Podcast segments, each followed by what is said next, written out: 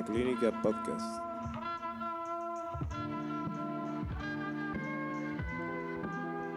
Soy Jorge Marroquín y este es el podcast de la clínica.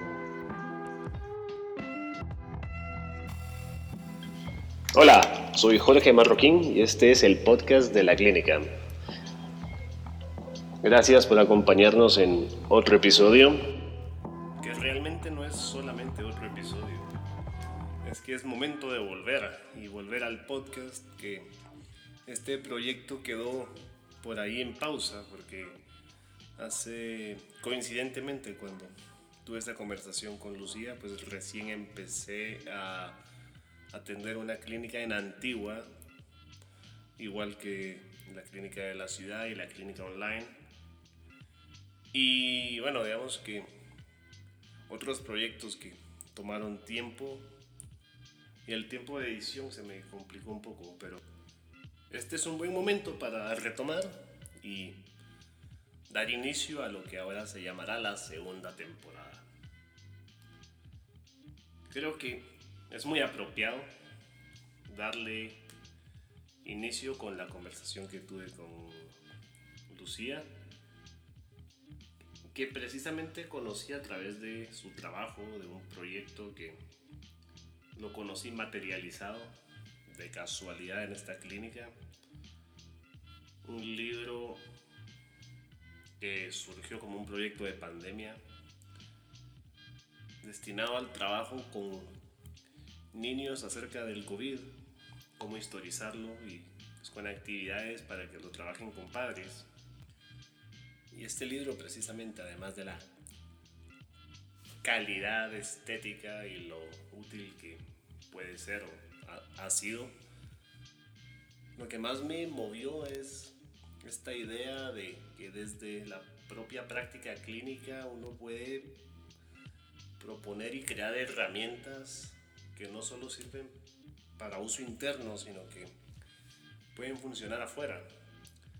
Y eso movió mi curiosidad y me dio mucho gusto pues ponerme en contacto con Lucía y pues platicar un poco de el proceso de formación y cómo surge el proyecto, siempre en colaboración digamos que a raíz de esta conversación empecé a trabajar en proyectos propios. Eh, hay un libro que se está armando y hay este juego de mesa que algunos han visto seguramente en las historias de Instagram en colaboración con la Asociación de Raíces, con los ingredientes nativos de Guatemala y que pronto estará en fase de lanzamiento, pero Mientras ese momento llega, me gustaría darle inicio a la segunda temporada del podcast, iniciando con la conversación con Lucía.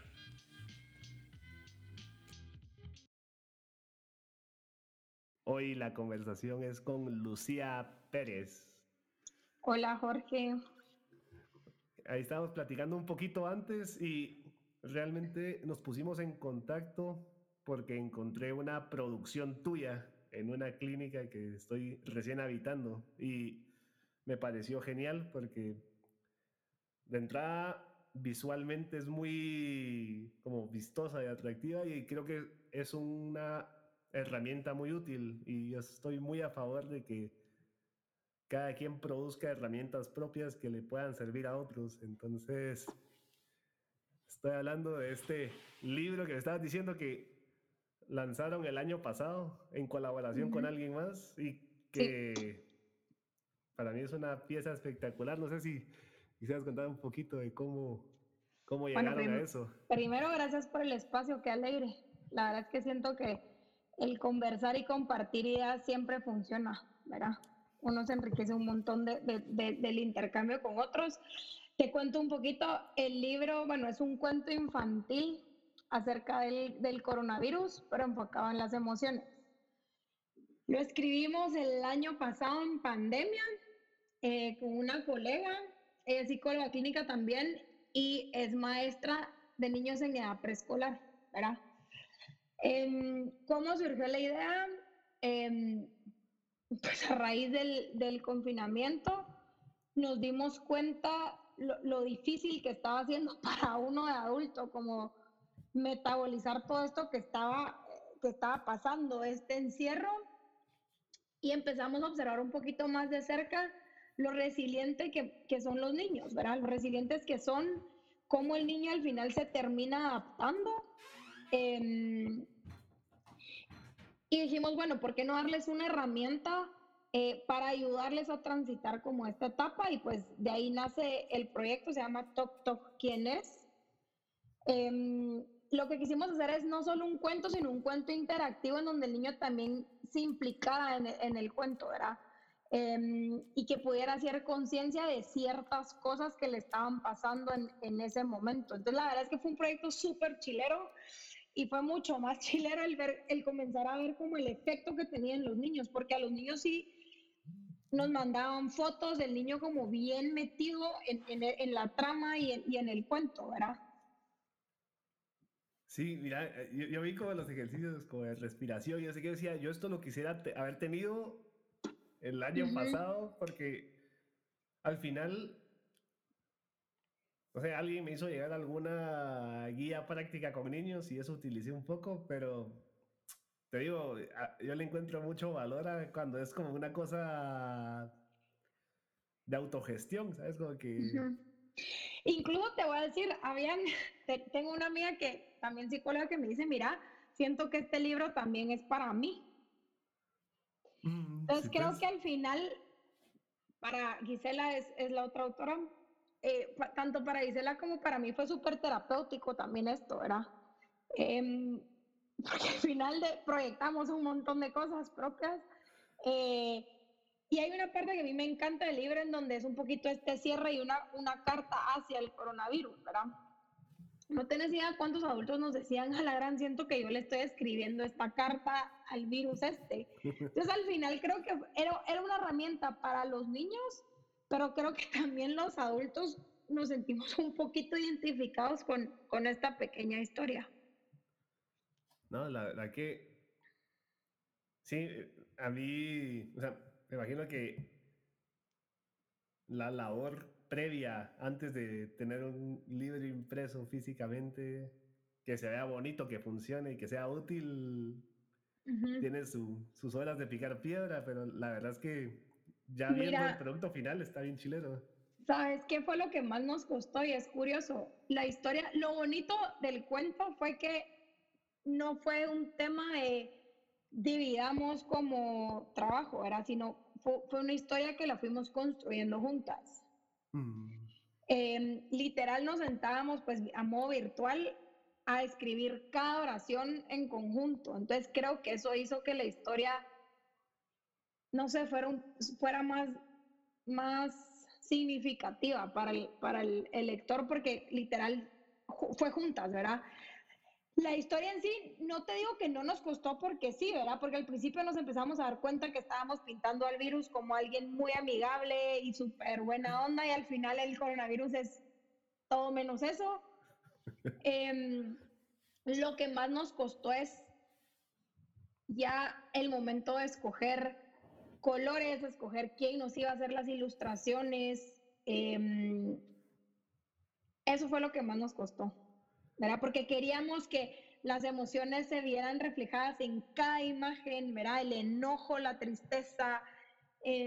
y creo que esa fue la parte, esa fue como que el reto.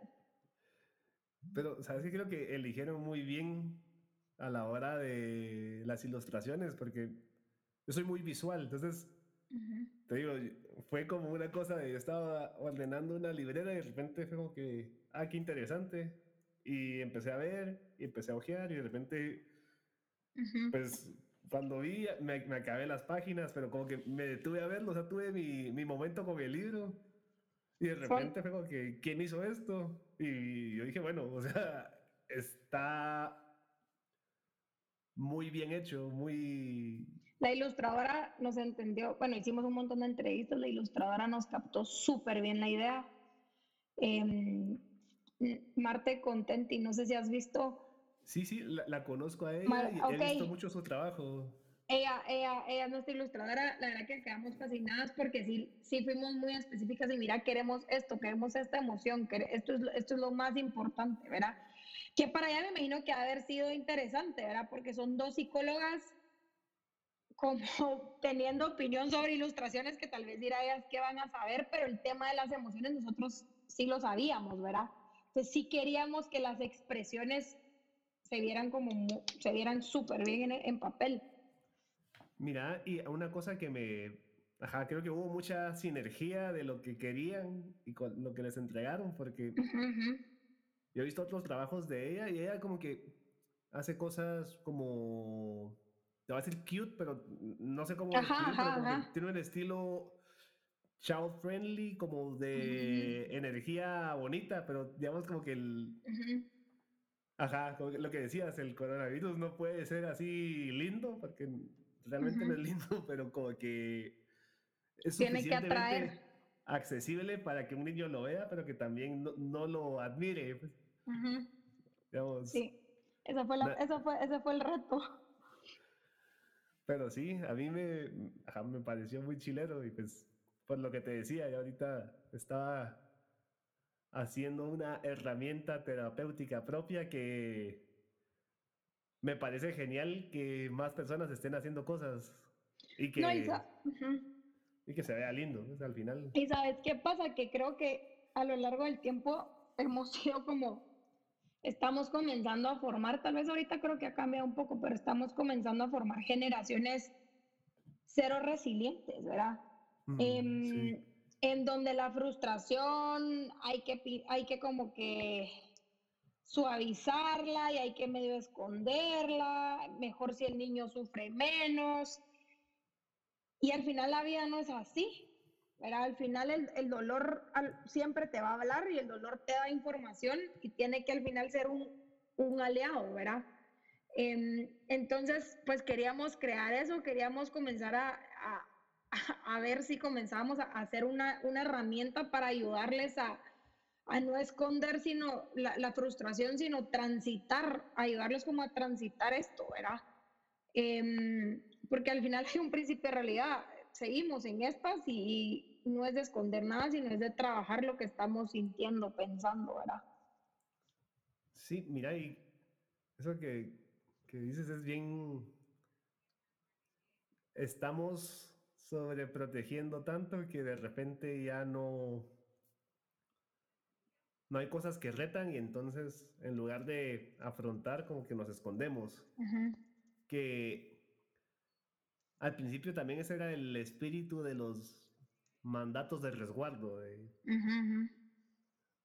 Cuídate pero escondete. Y entonces como que ya hay algo generacional de... Tendemos a tener como gente muy ansiosa. Y que se siente vulnerable y que digamos que si empezás en la infancia a sentir que no hay acceso a herramientas que no es que te hagan invulnerable, pero que te hagan accesible las cosas, no sé, como... Sí, es gente, suponete, pues yo lo he visto un montón, mucha, muchas personas muy ansiosas, que al final creo que la ansiedad es parte de la vida también, ¿verdad? Todos en algún momento vamos a, vamos a entrar en un estado ansioso, pero no es tanto no tener ansiedad, sino encontrar los recursos para saber qué me pasa. Y, y parte de esto es si va a ser por un libro, si va a ser por terapia, si va a ser por, por qué, pero tener estos recursos, que creo que es lo que a muchos pasa, les pasa a veces, ¿verdad? No hay recursos em, y ahí es por donde se dispara todo esto. Sí, como que llegan a escasear los recursos de si no pasa algo o lo otro, no sé qué hacer. Digamos, como que tengo dos opciones y si no tenía dos opciones, no logré pensar en una siguiente. Y. Ajá, no sé, ahorita, antes hablábamos un poquito de, bueno, ya ni nosotros nos aguantamos con las condiciones actuales de la pandemia, que si bien no ha terminado, ha evolucionado otra cosa. Los niños están un poco en las mismas, ¿no? O bueno, en, en, sus, en su contexto, pero como que también esta cosa de mucho encierro y mucha, mucho, todos los días igual lo mismo. Como una hipervirtualidad, estaba leyendo un artículo, es, esta palabra, y es tan cierto, ¿verdad? Porque al final el encierro no es solo me quedo, me quedo en mi casa, sino también la virtualidad te encierra en, en un espacio y es complicado esto, porque si no encuentras momentos en, te puedas sentir menos encerrado o menos encerrado, em, pues es un poco peligroso en un montón de aspectos, ¿verdad? No, y al final el mundo que te presentan es el mundo que representas. Y es el, lo, que lo que conoces es lo que pensás que existe. Y estaba pensando con esto de la virtualidad Hay muchos videos en internet que son como de timelapses. Entonces como que te enseñan el progreso de un año en 15 segundos. Y desde la posición de adulto decís, bueno, o sea, yo sé que esto toma tiempo, pero a alguien que se está formando y que lo ve y que eso es la primera exposición a este fenómeno, no es que no lo sepa como intelectualmente, pero como que algo se absorbe de que las cosas no toman tiempo. Entonces, como que los lapsos de espera se comprometen, porque digamos, si un tomate crece en 15 segundos, ¿por qué yo tengo que esperar seis meses? Exacto.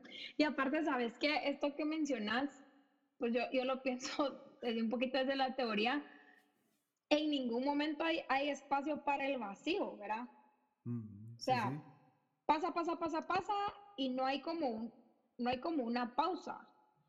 Y creo que, yo te digo, de, de, años, voy a sonar toda como que si tuviera ser ni cuántos años, pero de hace un par de años para acá hemos sido esclavos de, de esto de consumir, gozar, la felicidad se compra, todo está bien, todo lo podés, no pares, eh, tenés que ser productivo, eh, y miles de cosas más, ¿verdad? Y esto nos vino como a frenar y había tanta como, eh, ¿cómo se dice? Como un exceso de, de, este todo, ¿verdad? Que todo lo puedo, todo lo lleno. Y este freno, o sea, fue nos frenaron en seco, ¿verdad? Em, hizo que como que todos estuviéramos frente enfrente a lo que estábamos evitando. No sé si me explico.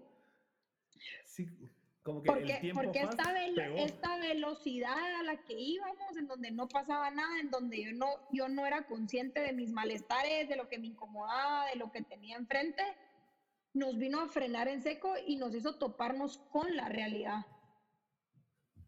Mira, a mí me llama mucho la atención y creo que si podemos hablar de las ventajas de la época de coronavirus, pero usualmente no era raro que alguien fuera a trabajar enfermo, no era raro que los niños llegaran al colegio con gripe y me siento mal, tómate algo, se te va a pasar.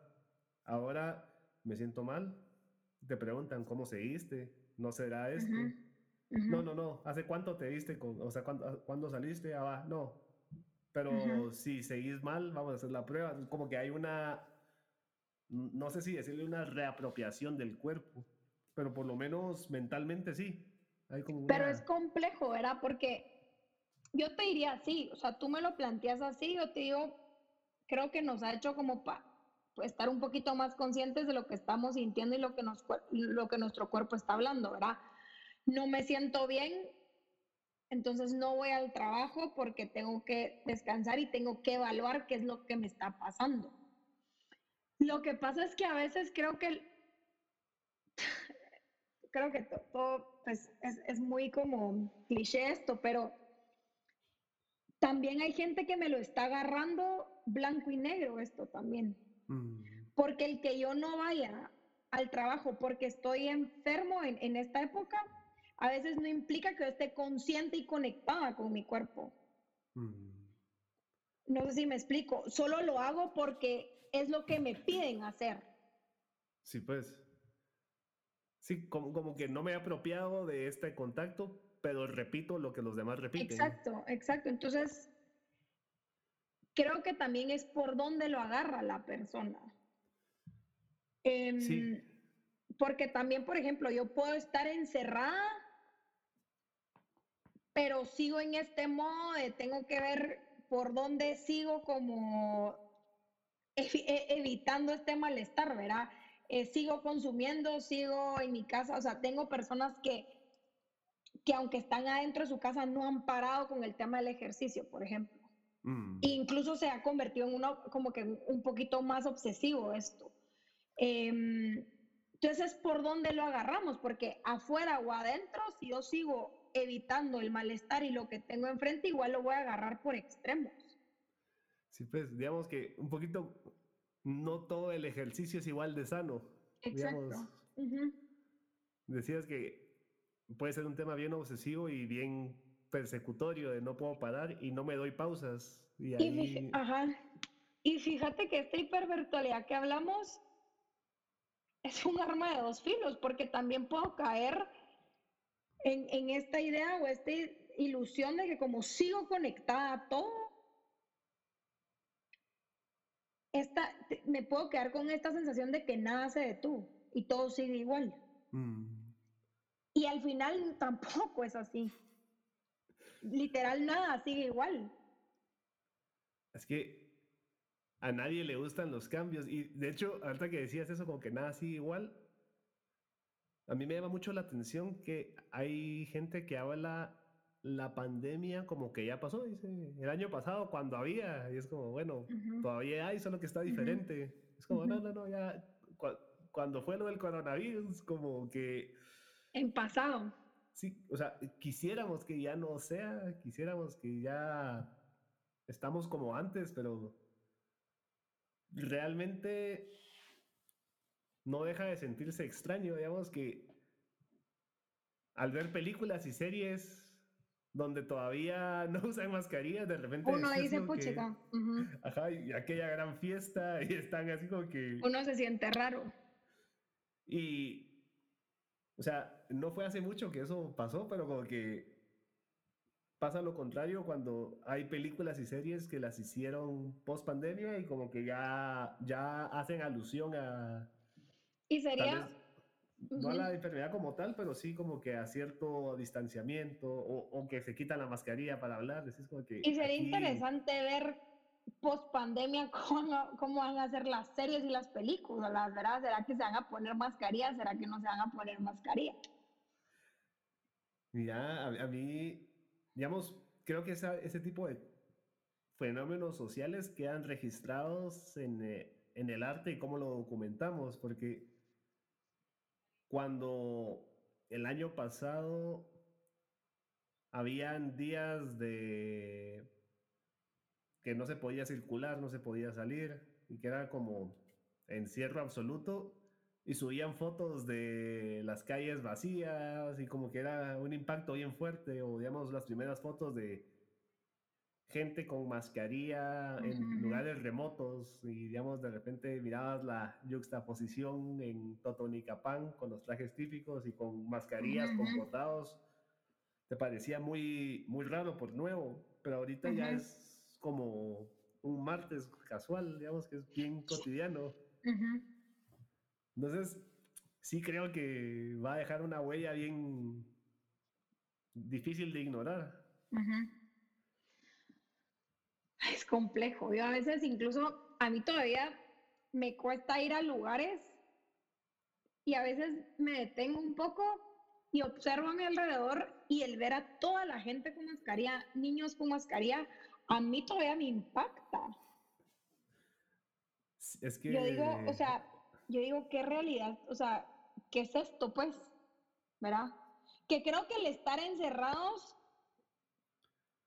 o el haber estado encerrados sí, eso creo yo que, que uno que a uno le costara como ver realmente lo que uno estaba viviendo, ¿verdad? Porque uno vivía dentro de su casa y no miraba tanta gente con mascarilla porque la única gente que mirabas era la gente que estaba contigo dentro de tu casa, ¿verdad? No, y realmente o sea, te digo, como, como adulto, fue raro el primer evento social que tuve después de tener contacto social súper limitado, digamos. De repente fui a una boda y ya sabes, como que todos como que con cierta distancia, pero había mucha gente conocida y de repente yo me sentía como, no ansioso, pero sí un poquito como overwhelmed de que había gente, o sea, creo que el grupo más grande con el que había interactuado habrán sido 8 o 10 personas y de repente un espacio abierto con, no sé, tal vez 100. Entonces, como que decía, esto es, ¿por qué se siente tan raro? Y mira que a mí me parece gruesísimo esto, como dirían los chapines, porque nuestra vida, o sea, nuestra vida siempre ha implicado la presencia de un otro, ¿verdad? De un otro, incluyendo, o sea, por decirte, el cuerpo, o sea, físicamente, porque mirabas al otro y, y lo abrazabas, lo saludabas, lo tocabas, y ese otro no implicaba peligro. Mm, sí, sí. Pero ahorita, de alguna otra forma, la presencia del otro pasó a ser una presencia virtual, por lo menos o sea, el año pasado que estuvimos un poquito más encerrados, y no tenés diálogo, o sea, yo me he dado cuenta cómo ahora que uno está empezando a salir un poquito más estos eventos que tú me contás, el otro se vuelve un otro tan amenazante. Sí, y... Y en donde ya no puedes tocar o si tocas, no te reciben bien e, este, este saludo o uno no sabe cómo relacionarse. Y eso te activa un montón la ansiedad también. No, y, digamos, a mí no sé si me preocupa, pero me llama la atención cuando los niños siguen demasiado bien las medidas de restricción. El otro día miraba en un parque los niños jugando con mascarilla y que de repente como que llegaba alguien más y se tiraban el codo, decía, ¿qué pilas? Y después me quedé pensando, bueno, pero o sea, ya en un año aprendieron que así es la cosa. No sé si van a volver a lo que hubiera sido antes. Seguramente no, porque ahora así socializan. Pero, ¿sabes qué? A mí me encanta eso, pues verlo en los niños, porque ahí es donde uno se da cuenta que al final el contacto para uno sí es importante. Porque el niño ya entendió que no le puede dar beso, no lo puede abrazar, no le puede dar la mano, pero sí el codo, porque el codo al final sí marca un límite, ¿verdad? y el niño te lo, te lo entiende bien. A mí lo que me llama la atención que a veces a nosotros, los adultos, es lo que nos cuesta entender esto. Em, el, tema de, el, el, tema de las relaciones o el conocer gente nueva es algo que me topo en la clínica. Es un factor que, que sí está empezando a causar preocupación, ¿verdad? Lucía, ¿lo saludo o la saludo de beso o con la mano o no la saludo, o, si dejo que pase por mí, o, me encuentro con la persona en el lugar. Son cosas que uno no se ha puesto a pensar, pero la gente que ya lo está viviendo es la que ya es un tema, ¿verdad? Antes el, el, salir con alguien no requería tanto, ahora ya requiere un poquito más de, de estructura, por así decirte. Bueno, construir límites previos que antes no tenías que pensar. Que si realmente hay toda una ¿qué? etiqueta social nueva, digamos. Exacto. Seguramente la, primera cita va, a ser virtual para conocerse. Y al final, o, los o, el, o las herramientas que vas a comenzar a usar para conocer gente van a ser virtuales, ¿verdad? Porque ahorita mucha gente me dice, ¿dónde voy a conocer? Y realmente sí. Y sabes que hace un par de meses vi una... Era un taller que, una pregunta que invitaba a un taller, pero decía, ¿se puede generar vínculos sólidos a través de plataformas virtuales? Y la respuesta de ellos era sí. Yo también pienso que sí, solo que es distinto. No sé. Y es más, yo, yo te diría que es distinto y un poquito más difícil. Porque te planteo esto, sí de por sí, cuando uno comienza a conocer a alguien, vamos a hacerlo pre-COVID, ¿verdad? Pues el tema de, de, la idealización siempre está presente y a veces el idealizar te la juega. O sea, mm. te la juega un montón cuando tú comenzas a conocer a alguien.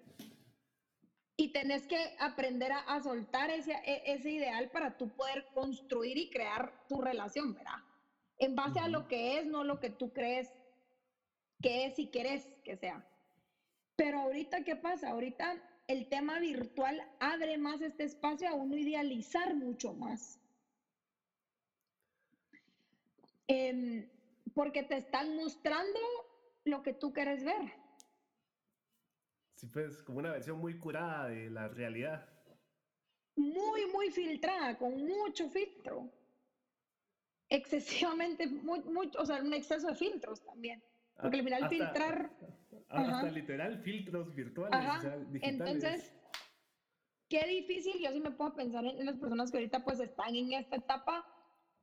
No les digo que es imposible porque no, pero sí requiere de mucho más trabajo, mucha más conciencia en, no, en, no, en que la virtualidad no te juegue la vuelta y, no, y no nos quedemos en una posición de, de idealizar y una posición de, de filtrar todo, porque ahí lo vas a conocer en, persona y la desilusión se va, o sea, es lo primero que te vas a topar con eso, pues. No, y sabes que eso, no sé, algún, día leí este libro de The Coddling of the American Mind y empezaba hablando de eso, de cómo han habido pues, generacionalmente medidas de protección que se vuelven excesivas y entonces como que la gente se vuelve más vulnerable. Y el primer ejemplo que ponían era con los, las alergias al maní y cómo, digamos que la incidencia de, los, de esta alergia aumentó y se hizo más letal porque la exposición se limitó tanto y digamos que hay espacios libres de manitos, como que ponen este ejemplo para muchas cosas. Y luego lo ponen en contextos más actuales y habla de las redes sociales y de cómo esto afecta en la construcción de la imagen. digamos que antes hablábamos un poquito de los avatares, que eras como esta una imagen que me representa a mí. Usualmente se parece a mí o puede no parecerse a mí, pero digamos que nuestra generación se constituyó de otra forma y luego creó avatares. Pero entonces como que tenemos un poquito claro de que esto que está en la pantalla no soy yo, pero me representa. Digamos que tal vez la generación Z, que todavía tuvo otro tipo de interacción, se constituyó representándose, pero todavía tenían este contacto en vivo. Ahora, sin exposición en vivo, la persona solo existe en el avatar, yo la represento así, y después me aparece raro si no se ve como su filtro. Y sabes qué, es difícil con esto, o, o en donde yo me toca, ese digo, wow, o sea, si, si es un reto, eh, es en, en, o sea, sí, esta imagen me representa a mí, pero muchas veces yo escojo esa imagen no, no tanto porque me representa a mí, sino porque yo creo que esa imagen le va a gustar a los demás. Sí, pues. Y ahí es en donde yo me pierdo completamente. Y yo no puedo, bueno, puedo, pues, que se puede, que se puede, pero no, no, no, si yo quiero una relación sana, comenzar a construir, porque estaba leyendo un artículo donde decía el amor se construye. Y me encantó, me encantó eso, ¿verdad? Pero si yo quiero comenzar a construir una relación, a conocer a alguien desde un lugar sano, ¿verdad?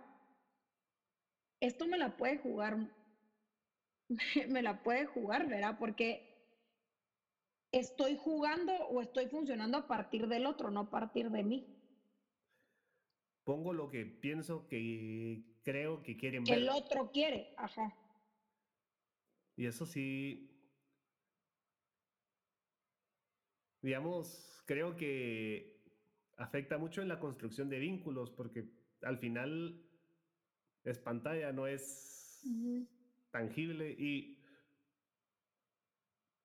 eso creo que ya sé el nuevo reto y, tal vez no está ligado a una generación, yo creo que también a veces se nos olvida de que el, el otro existe antes y después de la foto, que suena un poquito como absurdo decirlo, pero como que es como, no sé, la foto de madrugada en el volcán se ve lindo, pero antes de llegar a la cima había que subir y pasarla un poquito mal o, llevar el camino, aguantar frío y sonreír cuando tal vez eso era muy difícil.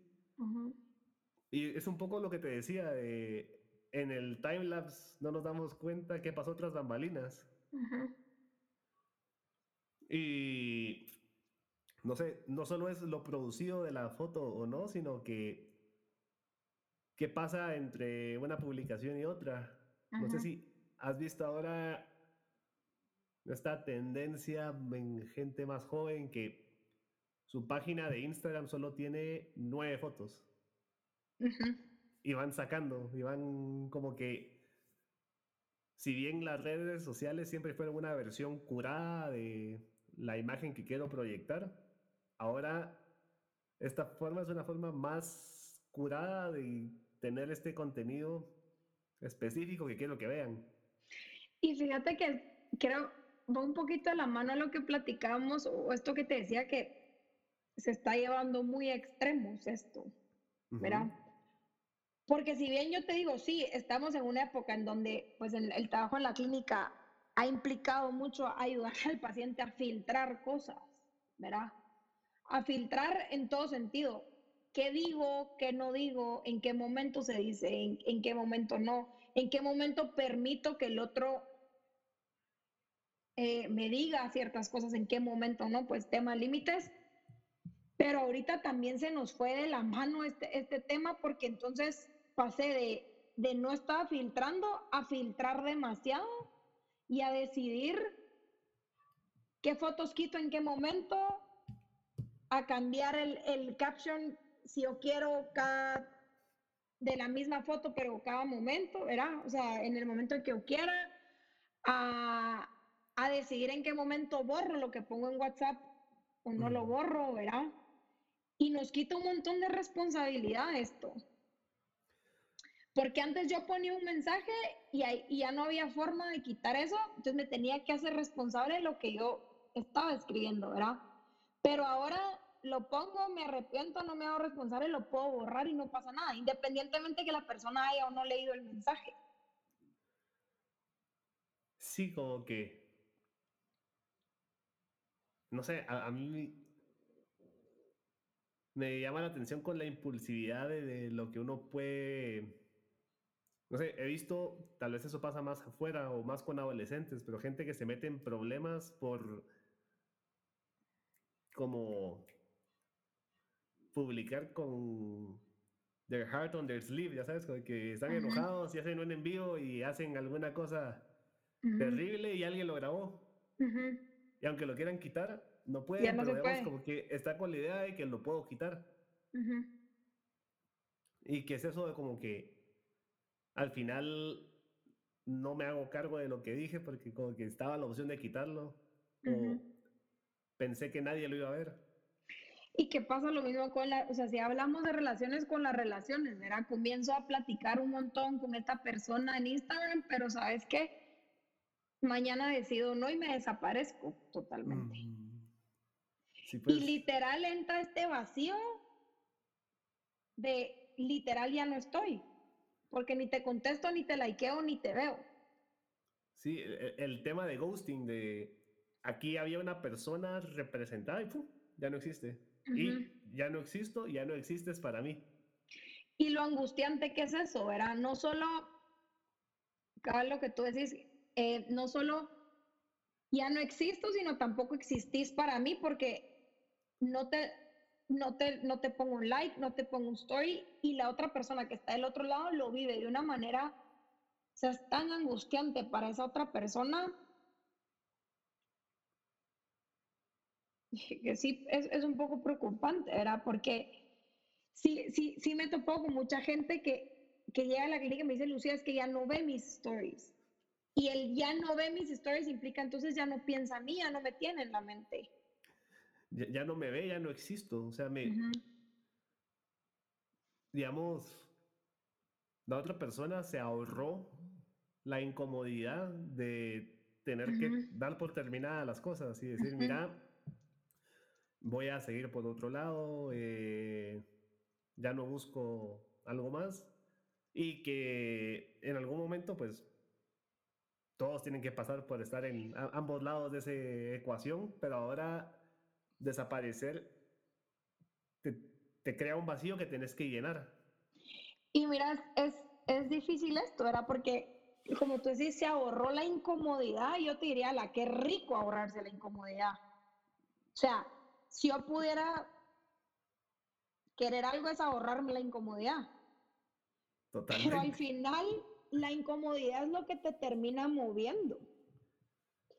Yo tenía una, tenía una, pues en el trabajo de la clínica me topo mucho con, cuando corpan y terminan una relación, ¿verdad? Constantemente, últimamente me, me, he topado con que me dicen, Lucía, es que quiero que esto pase rápido. Quiero ya, lo quiero borrar de Instagram, lo quiero borrar de Facebook, quiero que esto, que esto pase rápido. Y algo que siempre les digo es, una de las peores cosas que a uno le puede pasar en esta vida es terminar una relación. Es horrible. Yo si, si algo le pudiera ahorrar a mis futuros hijos, sería que nunca corten en su vida, porque es horrible. Esta sensación que uno tiene de, de me falta el aire, ¿verdad? O sea, literal es, es como este vacío y, y me falta el aire, pero al final necesito sentir esto para existir de alguna otra forma. Necesito estar incómodo para, sí, poder existir y poder moverme en este mundo que al final es un mundo incómodo, ¿verdad? Y mucha gente me está queriendo evitar esto. Mm. Evitar esta, esta incomodidad, evitar este sentir, este malestar, cuando la vida está llena, llena de malestares y de incomodidades. Digamos, yo, cuando hablo de estos temas, me gusta decir esto, y es que nadie se libra del sufrimiento. Lo que podemos evitar es el sufrimiento por gusto. Hay un sufrimiento que construye y uno que no tiene sentido. Entonces, digamos que al final, cuando uno sufre porque una relación terminó, digamos que lo que uno está haciendo es volviendo a colocar sus afectos, digamos, lo que tenía uno depositado aquí, hay que ver dónde lo ubica y eso duele, porque pues, no solo se va la, lo que estaba haciendo, sino la idea de lo que pudo ser. Y de lo que pudo ser y no fue, y como que eso hay que enterrarlo y hay que darle su, su minuto de silencio, ya sabes, porque uno tiene que darle su espacio. Y ahora, si uno no le da ese espacio, después queda como ese espanto que lo persigue a uno porque, digamos, no me porté bien y terminé mal, o no terminé, o de repente no cerré la puerta bien, entonces quiero aparecerme y ya no hay espacio para mí porque la otra persona siguió. Y sabes que, como, mira, esto del, del, sufrimiento que me decís, yo quisiera no volver a sufrir en mi vida, ¿verdad? Pero a veces creo, y yo he visto el sufrimiento pues a nivel personal como un aliado, ¿verdad? Un aliado en el sentido que me ha dado tanta información. Sí. El sufrimiento te da información de qué tiene uno adentro, de, de por qué te afecta esto y cómo te afecta esto y, y, qué botón te fue tocando esta situación y, y porque todo el tiempo yo, yo pienso en botones, ¿verdad? Hay situaciones que te tocan ciertos botones y, y, te muestra algo que no sabías que estaba ahí. Entonces, yo he comenzado a, a nivel personal a, a comenzar a ver el sufrimiento como un elemento que te da tanta información. Lo que pasa es que hay que ver qué hacer con esa información, porque implica responsabilizarte de lo que tenés enfrente, que es muchas veces lo que no queremos hacer. Pero algo que le digo a, a mis pacientes, y tal vez muy directo, les digo, bueno, mira, tenemos dos opciones. O lo seguimos ignorando y, y, a mí se me va a hacer fácil también esto, ignorar que esto no está pasando y que en una semana tú ya vas a estar bien pues de, de haber cortado con tu pareja, por ejemplo. Pero de ahí, ¿qué va a pasar? Me vas a encontrar a otra pareja y estos botones se van a volver a activar. Sí, sí. Entonces, o seguimos sufriendo por el mismo botón varias veces, o apagamos botones para que cada vez se nos prendan un poquito menos. Y nunca se van a dejar de prender botones, ¿verdad? Pero por lo menos apagar ciertos que tal vez ya no se nos van a volver a activar. No sé si me explico. No, sí, digamos que uno no es que se conozca a través de otras personas, pero a veces estar en pareja te ayuda a definir con qué cosas estoy dispuesto a existir y con qué cosas no. Uh -huh. Y digamos, y a veces me voy a lo dramático, pero digo, uh -huh. nadie se salva de complicarse la vida. Lo único uh -huh. que uno puede hacer es escoger con qué cosas estoy dispuesto a complicarme la vida y con qué cosas no. Y escoger pareja es escoger con qué me voy a complicar la vida y qué tanto estoy dispuesto a conceder y, a, y qué, es lo que quiero recibir. Que al final, si me brinco de una relación a otra sin pasar por ese sufrimiento, digamos que no estoy agarrando el valor de la información que podría tener. Y mira, no es un premio que te encontrás en la calle, pues no es, como diría este, este artículo que estaba leyendo, no es una moneda que encontrás y ya la encontré y aquí me, o sea, ya encontré el amor, ¿verdad? Vuelvo a insistir en esto, yo no encuentro el amor, yo, yo lo construyo, ¿verdad? Eh, y creo que es una, o sea, en temas de relación, es una elección, o sea, hay relaciones que no, no elegiste, ¿verdad? Te, te, tocaron de alguna otra forma, ¿verdad? Tu, fam tu familia. Pero en relaciones de pareja yo sí creo que es una elección del día a día, ¿verdad? Todos los días, hoy elijo estar contigo, mañana vuelvo a elegir estar contigo, ¿verdad? Eh, y es, es a partir de esa elección en donde uno comienza como a trabajar. No, y es que estaba pensando que simbólicamente, aún en las relaciones que uno no escoge, uh -huh. uno escoge la dimensión que van a ocupar. Digamos que uh -huh. dicen eso de que uh -huh. Los, sí. todos los padres simbólicamente deben adoptar a sus hijos y los hijos deben adoptar a sus padres porque como que se concede algo en ese vínculo en la forma en la cual me voy a relacionar y que creo que eso, sí, digamos que si mi hijo es inquieto y a mí me enoja que sea inquieto, pero porque yo lo estoy esperando de otra forma, digamos que aunque el pepino y el zucchini se parezcan mucho, nunca el pepino va a tener sabor a zucchini. Uh -huh. Y ahí está mi expectativa de que yo quería que así se supiera y cada vez que lo pruebo me va a decepcionar. Uh -huh. o me va a irritar o me va a enojar y digamos que también los papás con los hijos, digamos que en la infancia pues uno está un poco libre de culpas, pero uno también se puede hacer cargo de ciertas cosas, uh -huh. pero llega el momento de la adultez y ya no soy yo quien tiene que cambiar a mis papás, yo tengo que aceptar con lo, uh -huh. con lo que hay y hacer con lo que tengo. Y fíjate que a mí esto, esto me gusta un montón pues el, el, platicar de esto de las relaciones, porque a mí me parece fascinante, si lo trabajas bien, qué chilero sentirse libre en tus relaciones, ¿verdad? Totalmente. Eh, ¿En qué sentido? Bueno, yo no elegí a mis papás, pero sí tengo la, o sea, sí puedo elegir qué rol quiero yo ocupar en mi dinámica familiar, ¿verdad? ¿Qué rol sí puedo elegir?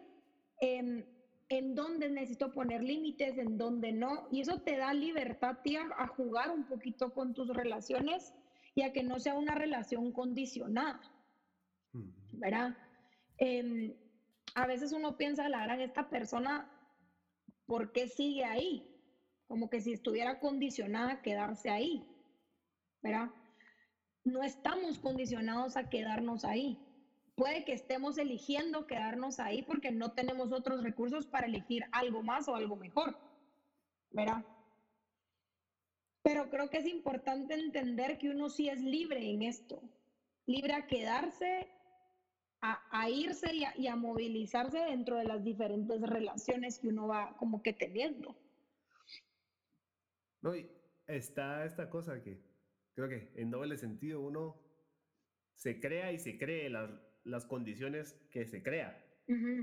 ¿Sabes? Como que si yo pienso que no me puedo ir, pero ¿qué es lo que realmente me ata? Nadie me está agarrando aquí. ¿Qué parte mía se aferra a no irse? ¿O qué pienso que voy a perder? ¿O que puedo ganar? ¿O que... Porque elegir pareja es una de las cosas más complicadas porque primero me tengo que constituir yo. Tiene que haber un yo antes de un nosotros. Y eso a mí me parece genial, porque digamos, los españoles hablan de vosotros, es vos y otros, que digamos que primero tienen que haber otros, y antes de que haya nosotros, o sea, el nosotros involucra que haya un yo. Y hay gente que no lo piensa así, como que hay una versión romantizada, extraña, de que mi felicidad va a estar en cuanto una buena elección de pareja y todo lo demás viene después. Que es un poquito esta, como diferencia entre necesitar y desear, ¿verdad? Sí, pues. Si yo te necesito, en el momento en que tú no estás, yo me desmoreno. Si yo, si yo te elijo y deseo estar contigo, en los momentos que tú no estés, sí, va a haber un pequeño vacío, ¿verdad? Pero yo no, o sea, yo, a mí me gusta imaginarme como esta torre de Jenga, ¿verdad? En este, si yo te necesito, tú no estás y mi torre se viene completamente abajo. Si yo te deseo y elijo estar contigo, pero como tú decís, si hay, yo ya me constituí como persona, sí me vas a dejar en esta torre ciertos vacíos, porque obviamente, ¿verdad? O sea, al final la pareja a uno sí, sí te da, ¿verdad? Em, pero mi torre va a seguir tal vez un poco chueca, ¿verdad? O tal vez no tan firme y con ciertos vacíos, pero yo, yo sigo, sigo como, sigo ahí, no me, no me caigo. Y creo que ahí es hacia, hacia donde uno tiene que comenzar como a apuntar, ¿verdad? Y muy Excelente la comparación con Jenga, porque al final sacas la pieza y la pones en otro lado. y, la, y, la, torre no se desmorona, tiembla. Y digamos que... Que eso no te lo vas a... Ajá, y al final eso no te lo vas a... Es, eso es lo que te digo que yo te juro que quisiera que mis hijos nunca cortaran. Y, y, no se lo deseo a mis pacientes tampoco, pero esta torre al final va a temblar va a haber momentos en donde sentís que te desmoronas, pero al final no te terminas desmoronando si tú estás bien firme, ¿verdad? Sí.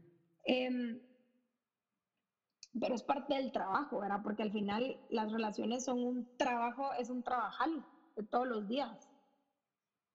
A mí me encanta la idea esta del, del amor suplementario, que me parece la cosa más conceptualmente linda que hay, porque es como si lo pensás como complemento, estás en falta.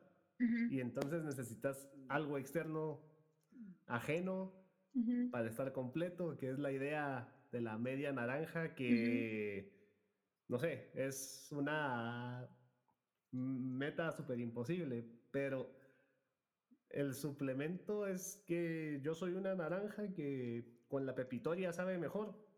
O puede ser sal, o puede ser sal negra, o puede ser tajín, no sé, cualquier cosa, pero que le suma a mi naranja. Que la naranja existe por sí misma y con otra cosa está mejor. Sí, porque como tú decís con el complemento, si ya no está esa parte, me resta. Sí, digamos que... Y después soy la mitad de una naranja buscando cómo encajo con otra y hacer encajar las cosas es complicado. Y mira, creo que es otro reto, es, es, otro de los retos cuando uno está en una relación, ¿verdad? Uno a veces quisiera moldear, moldear un poquito a la persona y que se parezca, que haga lo que uno quiera que haga, que, que piense como uno piense.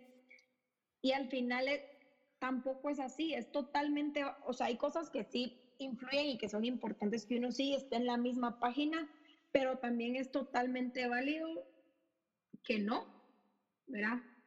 Que mi pareja tenga ciertas cosas en donde se, se pueda diferenciar de mí. Y eso no implica que no sea para mí. Implica que, o que no sea la persona, ¿verdad? Indicada para mí. O sea, implica que es un otro que está decidiendo y me está eligiendo. Y yo estoy en la, en, en la posición en donde lo puedo seguir eligiendo o no. Sí, sabes que esto tal vez es una comparación bien extraña, pero a, a mí me ayuda como a poner un ejemplo, que es como, no hay nadie que te enseñe algo mejor de una relación que un gato. Uh -huh. Porque a diferencia del perro, el gato no va a ir cuando lo llamas. Uh -huh. El gato tiene su agenda propia uh -huh. y no te ve como un amo, sino que te ve como alguien con quien cohabita pero tendemos a pensar que los gatos son fríos, son traicioneros, son distantes, y los gatos son muy cariñosos, pero uh -huh. en sus términos.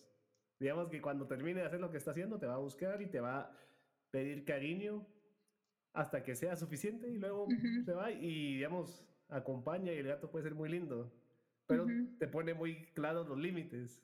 Y si lo buscas acariciar cuando no está listo, como que se va a ir o te va a evitar. Y si lo aturdís, te va a aruñar. Que y también, como... lo que pasa es que, ¿sabes qué pasa?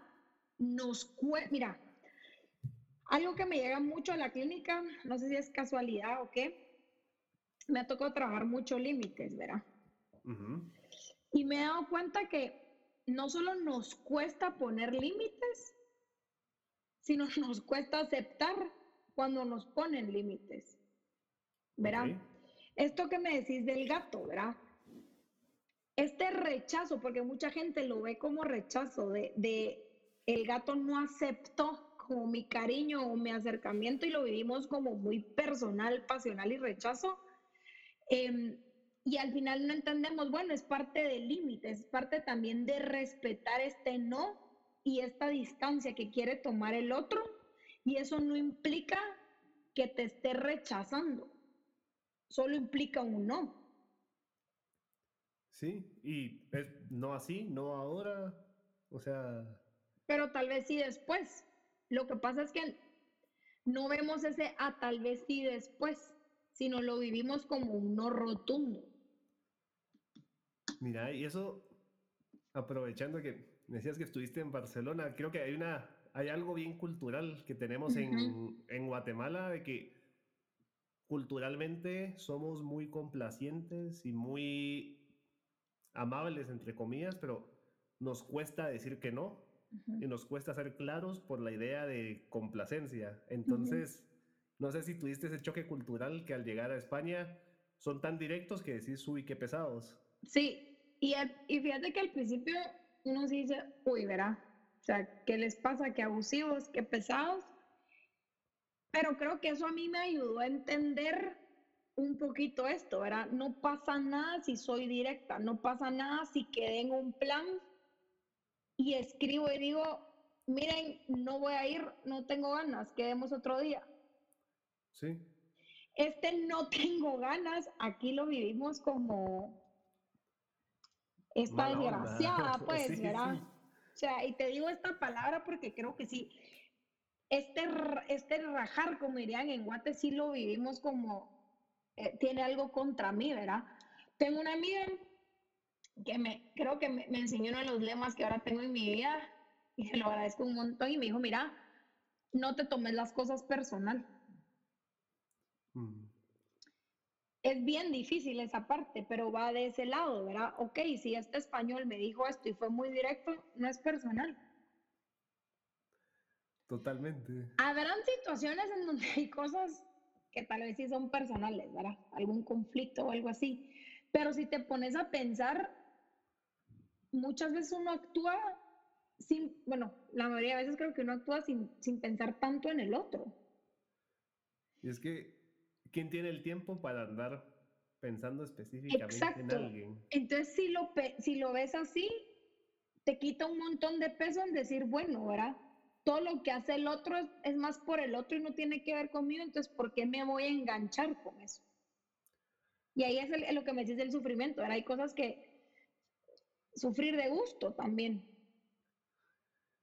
Mira, y eso, no sé, ahorita con los adolescentes que he visto, una cosa que les admiro es esa habilidad de ser detectives sociales en redes y decir como que sacar conjeturas a veces muy atinadas de este y estos están acá porque algo pusieron acá y entonces están en el grupo de no sé quién y como que de repente sí, pero a veces atan cabos donde no hay y están haciendo cosas. O a veces, o este como, y también pasan, siento que en mi generación, como ellos cortaron.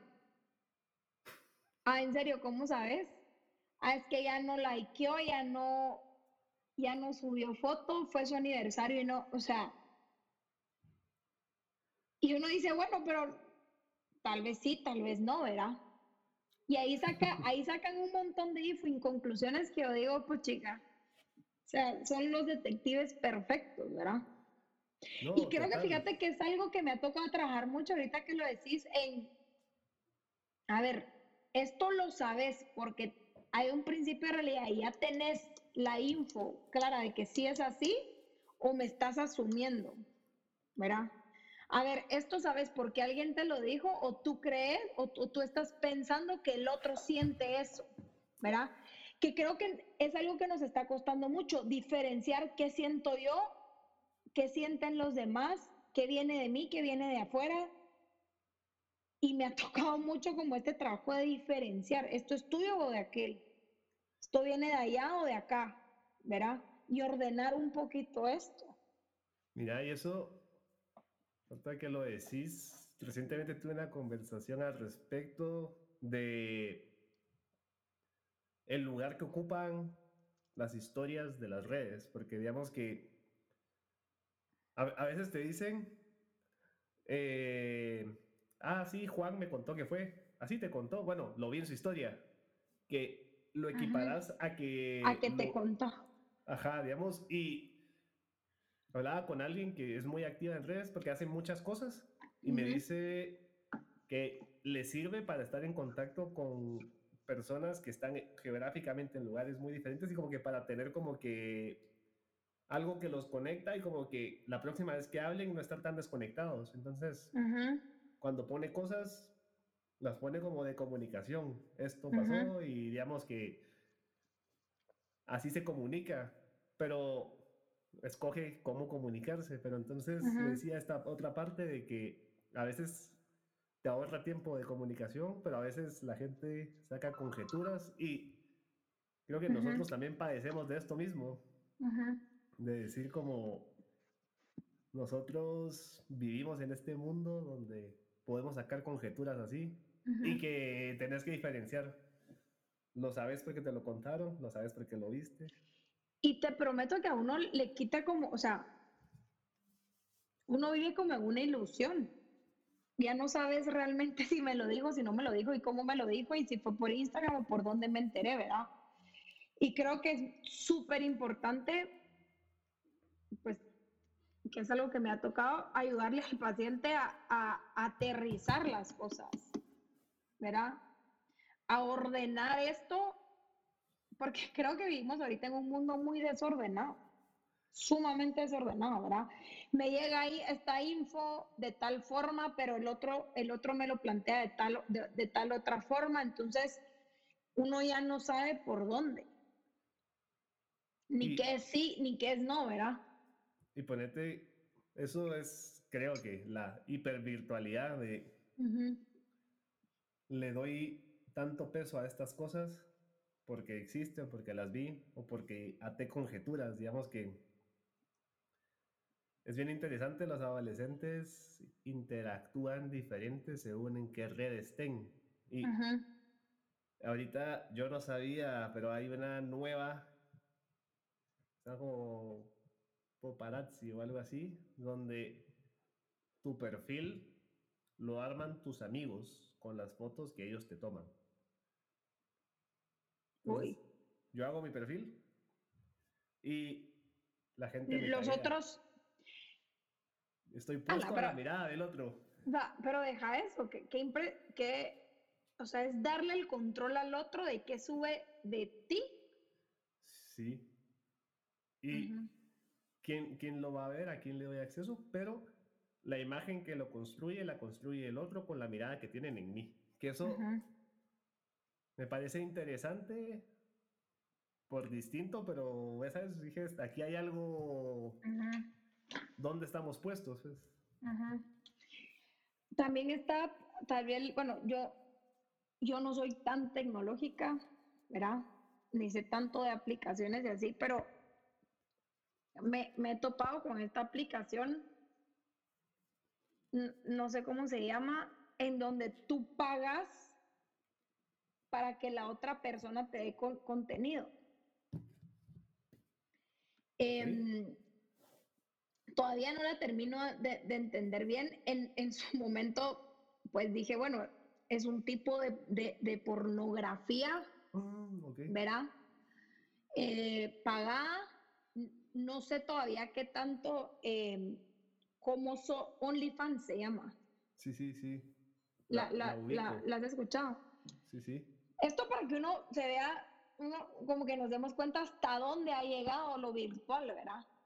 Em, no entiendo mucho todavía cómo funciona, pero es esto. Yo tengo este contenido y los demás me van a pagar para yo darles el contenido que ellos quieren, independientemente que sea un contenido crudo, ¿verdad?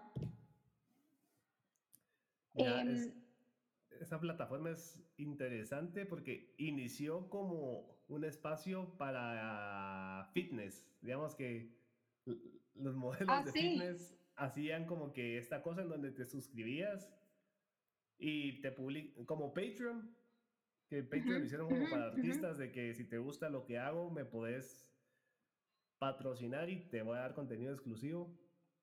Y la página se queda con una comisión. Luego OnlyFans empezó a hacer estas cosas como de modelos de fitness y que te dejo rutinas y que no sé qué. Y en algún momento se popularizó como con, no sé si decirle pornografía, pero como contenido explícito que la gente paga. Y luego el año pasado tenía como de los revenues más altos de las redes sociales. Y si te das cuenta, es una plataforma donde tenés acceso a todo. Sí, no, no hay filtro, bueno. Y no, y no entra este tema culpa porque sí pagaste por eso. Y es curioso lo que se juega ahí porque estoy pagando algo, entonces pasa a ser mi propiedad, pero estamos hablando de fotos de alguien más. ¿Verdad? Y es un poco la mirada del otro, pero puesta en el control, no sé, a mí me llama la atención como, y que ahora es normal, entre comillas, de que hablas un poco de eso y la gente entiende y dice, ah, sí. no, es tan ajeno. Entre más joven, más están al tanto de cómo existe esto. Sí, a mí la verdad es que a veces me llegan, me a la clínica gente que me dice, ah, es que esta aplicación, esta otra aplicación. Y yo digo, me siguen saliendo aplicaciones. Me ha tocado pues investigar y ver qué, qué es esta aplicación, ¿verdad? Pero es impresionante cómo pues hay y hay y hay y sigue habiendo y seguimos consumiendo esto, ¿verdad? Porque al final es un consumo. Mira, ahorita que hablabas de eso, en temas de parejas, yo creo que entra una categoría interesante porque he escuchado conflictos donde alguien, por lo general el hombre en la relación, se mete en problemas por seguir muy efusivamente a alguien que publica contenido muy sugestivo, muy... Y entonces la postura de uno es, no estoy haciendo nada, solo lo veo. Pero digamos que en la virtualidad también se mueven cosas y digamos, hay veces que no solo veo, sino que hablo. Entonces, ¿hasta qué punto esto es una deslealtad o no? Mira, yo he entendido con el, con el tiempo, pues por lo que me traen los pacientes, en para ti qué es importante y por qué. Mira, mm. para ti qué implica el que vea y por qué. Em, porque al final, en una, o sea, una relación es una negociación diaria, ¿verdad? Desde hoy vamos a comer a tal lugar, pero la próxima te toca a ti escoger. Hasta hoy sí nos vemos, hoy no. Hoy, hoy me voy con mis amigos. O sea, es, una es un, lugar, un espacio donde negocias todo el tiempo. Esto también entra a negociación. Lo que pasa es que así como tengo personas que el que sigan a mujeres no les incomoda, hay personas o hombres, ¿verdad? Hay personas que sí les incomoda esta parte. La cosa es hacer consciente, bueno, ¿por qué me mueve esto? ¿Verdad? Y si yo esta parte la puedo negociar con mi pareja y puedo llegar a un acuerdo. ¿Verdad?